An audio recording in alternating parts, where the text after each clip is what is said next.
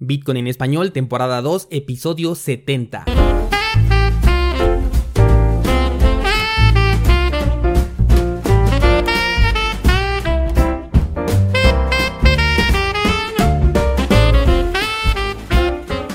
Bienvenido, esto es Bitcoin en español, el podcast donde hablamos de criptomonedas, tecnología, cadenas de bloques y por supuesto Bitcoin.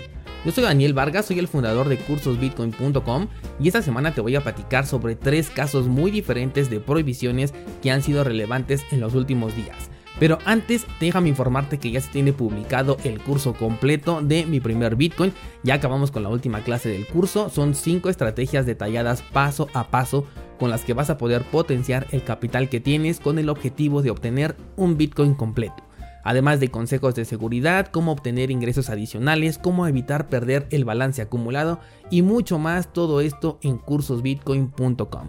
Ahora sí, comenzamos. Lunes 30 de diciembre, último episodio del año y vaya que lo vamos a cerrar de manera interesante.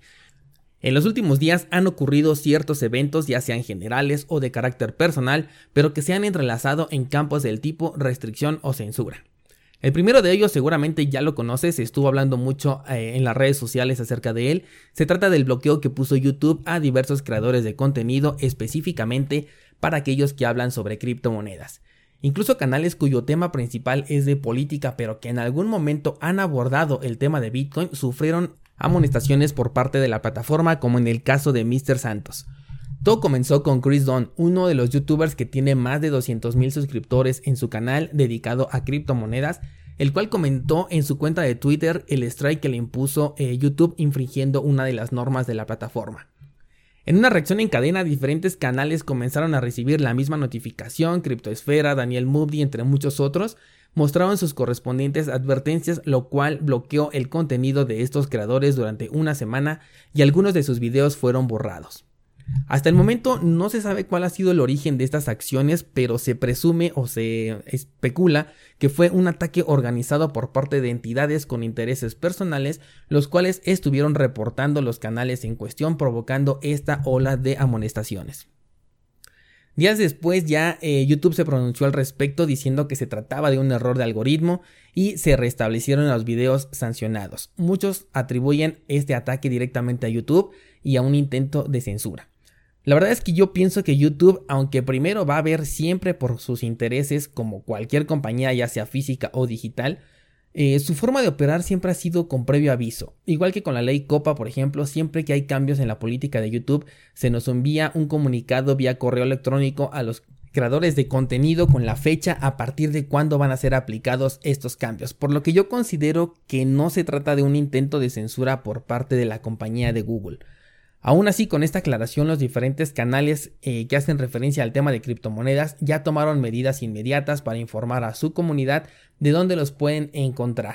Porque aunque este fue un caso eh, que se puede considerar como aislado, nada descarta la posibilidad de que en un futuro YouTube realmente pueda bloquear este contenido porque se encuentra en contra de los intereses, como ya sabemos, de gobiernos e instituciones bancarias por mi parte, ustedes ya saben que me encuentran como Dani M. Vargas en Instagram y en Twitter y que tenemos este espacio donde me estás escuchando, este podcast Bitcoin en español, en donde te voy a hacer saber cualquier cambio en caso de que exista una eh, acción severa por parte de YouTube para nuestro canal.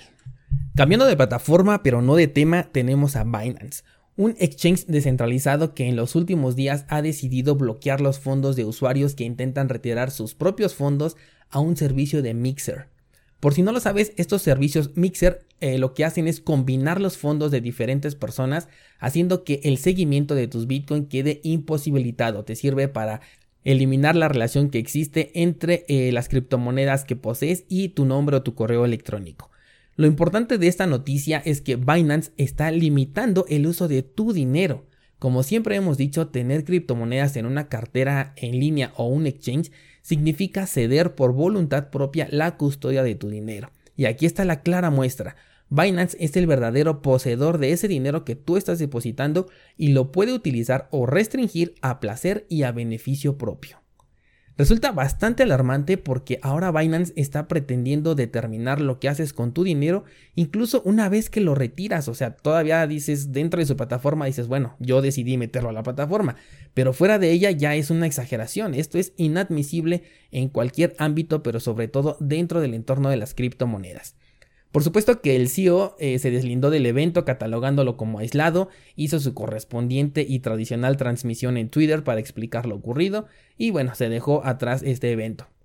Sin embargo, recuerda que en episodios anteriores yo te he dicho que Binance está actuando de manera muy acelerada buscando hacerse con la mayor cantidad de criptomonedas posible. Y digo hacerse porque recuerda, en las criptomonedas no hay devoluciones, tú estás entregando eh, por voluntad propia la custodia de tu dinero, o sea, se lo estás dando y ellos simplemente lo están almacenando, pero a nivel de protocolo de cómo funcionan las criptomonedas son ellos los verdaderos dueños de esas criptos. Entonces, Binance está ofreciendo servicios que publicitariamente son interesantes para el usuario, como por ejemplo el apalancamiento, el staking dentro de su plataforma. Eh, recientemente tenemos a Latamex, que es la más reciente aplicación de Binance, la cual te permite, si eres del mercado latino, comprar criptomonedas a través de dinero fiat. En fin, estas acciones, el régimen bajo el que se encuentra Binance, que es el régimen chino, y el evento aislado que observamos la semana pasada son señales claras que nos deben advertir que entre menos tiempo tengamos nuestras criptomonedas en estas páginas, definitivamente mucho mejor. Se llaman exchanges, son intercambios y para eso deben utilizarse, para intercambiar y una vez que haces esto, los fondos se retiran a una cuenta en donde tú tengas la custodia total. Así que ojo con este y cualquier otro exchange porque todos pueden hacer exactamente lo mismo con su plataforma.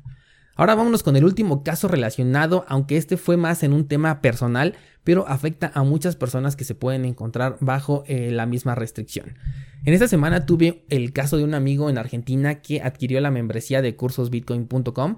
El primer mes transcurrió de manera totalmente normal, sin embargo el cobro automático del siguiente mes ya no se realizó y me llegó un correo en el que no se podía hacer el cargo. Bueno, pues yo me puse en contacto con este amigo, intentamos diversas opciones porque efectivamente él se encontraba todavía interesado en continuar con la membresía, no se trataba de un evento en el que él quisiera cancelarlo, pero todos los intentos de cobro que hicimos a través de este servicio que es PayPal, el que manejamos en, la página, fueron cancelados. A esto la entidad bancaria que le brinda el servicio a este amigo le indicó que no se podían realizar pagos con PayPal a cuentas extranjeras. Esto es sin duda alguna un cepo eh, cambiario. Este es un tema bien delicado porque demuestra justamente lo que Bitcoin viene a erradicar. El hecho de que no somos dueños de nuestro dinero y que los intermediarios y los gobiernos tienen un mayor control sobre él que nosotros mismos que se supone que somos los poseedores. Estuve investigando y ya son varios los casos que se han reportado de personas en este país que han tenido este inconveniente y no solamente con PayPal sino con diferentes sistemas de pago. Por ahora creo que los únicos servicios que todavía están disponibles en, Argentina son MoneyGram y Western Union. No he hecho todavía la prueba y si algún escucha argentino puede confirmarme esta información a, través de contacto arroba cursosbitcoin.com, se lo voy a agradecer bastante. Argentina ha aplicado este tipo de cepo cambiario en innumerable cantidad de ocasiones en la historia. Venezuela también ya tiene estas restricciones e incluso México lo ha hecho en el pasado con dólares que las personas tenían en sus cuentas. Es por ello que resulta vital comenzar ya tu economía Bitcoin. Me preguntaba este amigo si con Bitcoin no tendría la misma restricción. Y la realidad es que una vez que tú ya tengas Bitcoin y la custodia de estos mismos, no vas a contar con absolutamente ninguna restricción por parte de terceros. Pero es muy posible que las instituciones de donde provenga tu dinero fiat sí pongan una restricción para la compra de Bitcoin. Es importante señalar que la restricción es puesta por una entidad bancaria a la forma en la que quieres utilizar el dinero fiat que tú tienes, o sea, no representa una restricción hacia las criptomonedas, sino una restricción hacia el dinero fiat y la forma en la que lo quieres utilizar.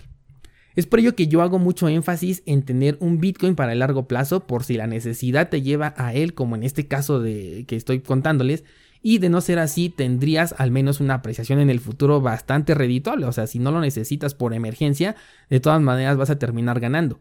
Aparte de ello, la economía Bitcoin es bien importante. Busca solventar tus gastos eh, cotidianos a través de criptomonedas. Las personas con las que te relacionas y con ellas vas teniendo una economía eh, circular, una economía Bitcoin.